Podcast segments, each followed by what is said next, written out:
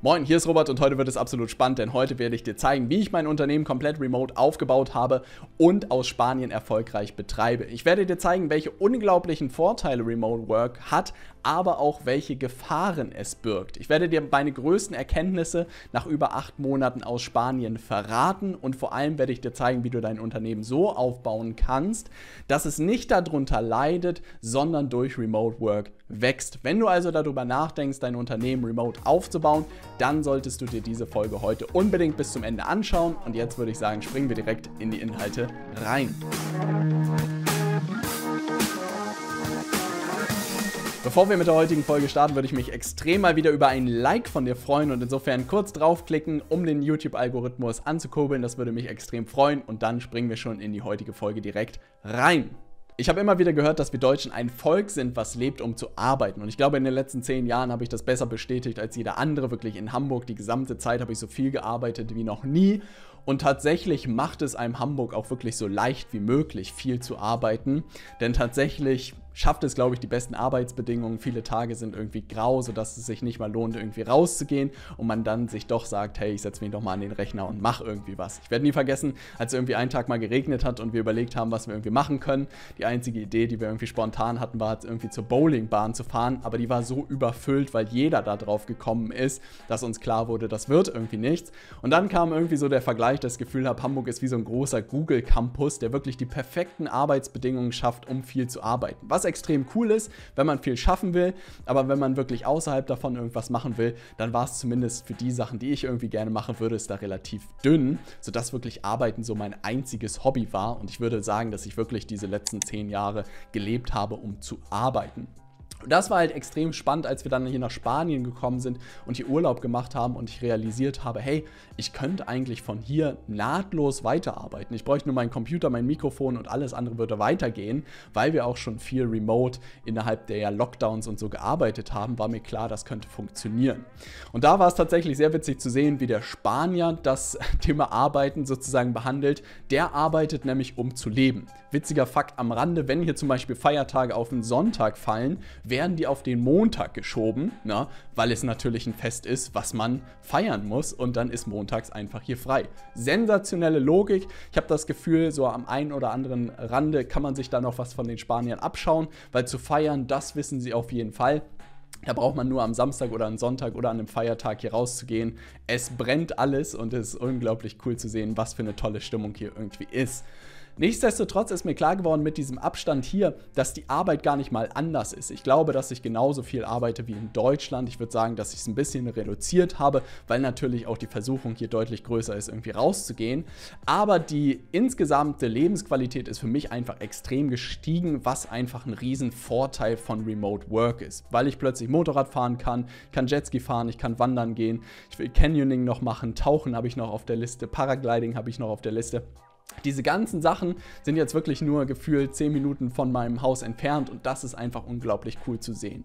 Und ein weiterer gigantischer Vorteil meiner Meinung nach von Remote Work ist, dass es auch ein unglaublich großer Vorteil ist als Arbeitgeber, um Talente anzuziehen und die als Mitarbeiterin oder als Mitarbeiter zu gewinnen. Weil wirklich noch wenige Unternehmen, man denkt es immer, das möglich machen, aber auch gerade jetzt, wo es diese Homeoffice-Pflicht nicht mehr gibt, verlangen viele Arbeitgeber, dass sie wieder nach äh, dass sie wieder ins Büro kommen und man denkt sich nur, wie kann das passieren? Und insofern ist, glaube ich, gerade als kleines Unternehmen eine riesige Chance, gute Leute für sich zu gewinnen und gleichzeitig eine coole Möglichkeit, wirklich seine Arbeit zu schaffen aber die gesamte Lebensqualität bzw. Hobbys zu finden, ist einer meiner größten Vorteile von Remote Work, was ich auch wirklich in den letzten Monaten hier in Spanien extrem genossen habe.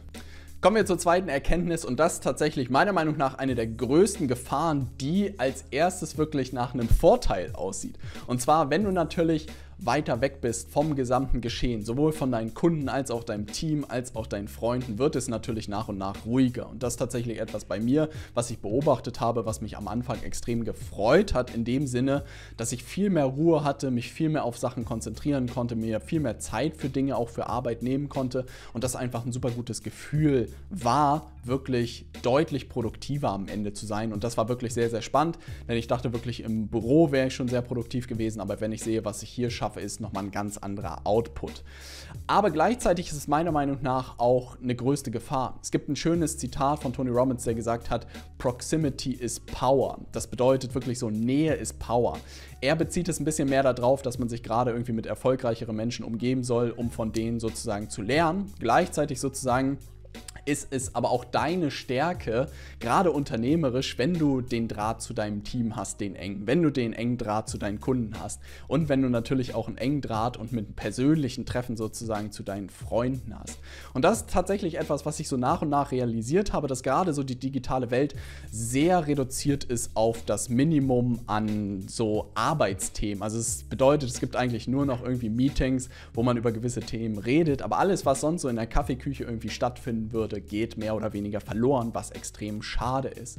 Und das ist tatsächlich etwas, was ich jetzt über die letzten Monate in Spanien immer mehr realisiert habe, mir klarer wurde, dass ich natürlich auch äh, daher die Entscheidung getroffen habe, wirklich ab Sommer wieder äh, in Hamburg zu sein und mir wirklich auch eine Zeit dort nehme, wenn ich sogar längere Zeit nehme, dort wirklich wieder reinzuwachsen in das Ganze. Wirklich sowohl für meine Freunde da zu sein, für mein Team da zu sein, als auch für meine Kunden da zu sein und ich mich unglaublich darauf freue. Und das ist etwas, was man, glaube ich, auch bei Remote Work über eine Zeit erstmal realisieren wird, dass wir am Ende doch sehr soziale Wesen sind, dass, glaube ich, auch der Austausch mit anderen, der persönliche nochmal immer was anderes ist, als wenn man das Ganze digital macht.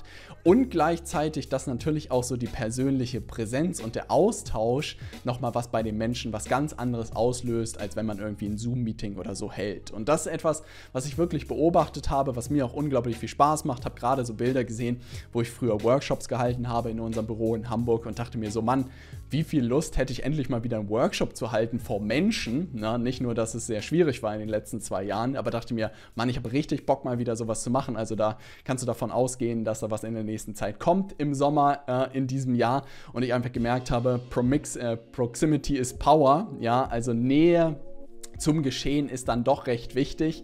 Man kann wahrscheinlich auch im Sinne von Remote Work irgendwie sich als Almödi irgendwo hinverziehen und alles von da machen, aber dann braucht man sich wirklich nicht wundern, wenn man irgendwann komplett aus dem Spiel raus ist und das ist meiner Meinung nach unternehmerisch eine relativ große Gefahr, dass das so ein schleichender Prozess ist, dass man immer weiter raus aus dem Geschehen ist, bis sich irgendwie niemand mehr meldet. Und dann wird es halt, glaube ich, sehr, sehr schwierig, das Ganze wieder hochzufahren. Sodass ich irgendwie ein hybrides Modell finden werde aus regelmäßig in Hamburg sein, aber auch regelmäßig hier in Spanien sein. Und wirklich gespannt bin, was so der Split wird, was so die Logik wird, was funktioniert.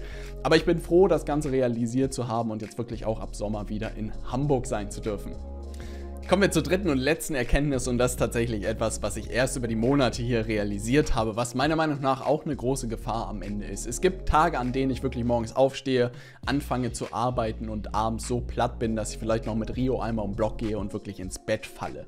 Das bedeutet, diese Vorstellung von, dass ich hier in einer Bar sitze, Cocktails schlürfe und den ganzen Tag Jetski fahre, muss ich leider dir ziehen. So sieht die Realität leider nicht aus, auch wenn die Versuchung relativ groß ist. Denn es gibt tatsächlich auch die Tage, wo man, was weiß ich, mittags was essen fährt, am Strand sitzt und irgendwie so sagt, ach, heute gehe ich irgendwie nicht mehr an den Rechner, lohnt sich nicht mehr. Ne? Und dadurch, dass man diese tägliche Versuchung vor der Tür hat, dass man wirklich so mehr oder weniger in der Urlaubsregion jetzt lebt und arbeitet, ist die Versuchung natürlich extrem groß. Zum einen wirklich diese ganzen Freizeitaktivitäten wahrzunehmen. Gleichzeitig ist einem natürlich klar, dass das Arbeitsleben jetzt nicht unglaublich viel anders oder der Arbeitsalltag unglaublich viel anders aussieht jetzt als irgendwie in Deutschland oder in Hamburg.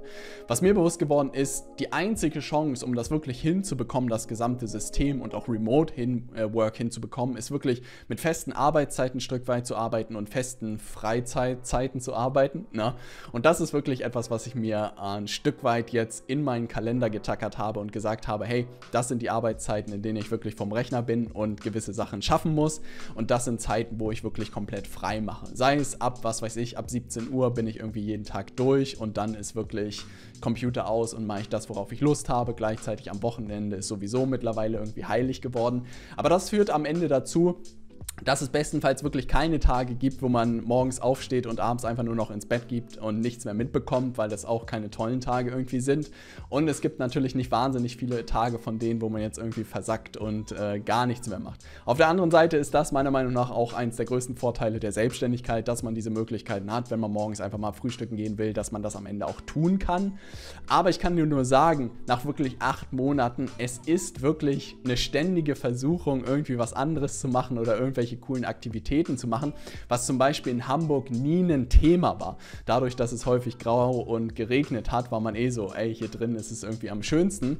Da hat dann am Ende vielleicht der Formel 1 Simulator oder so gelockt, aber das war es auch. Aber hier muss man, glaube ich, muss ich zumindest für mich gewisse Spielregeln gefunden haben, damit das Ganze funktioniert. Ne?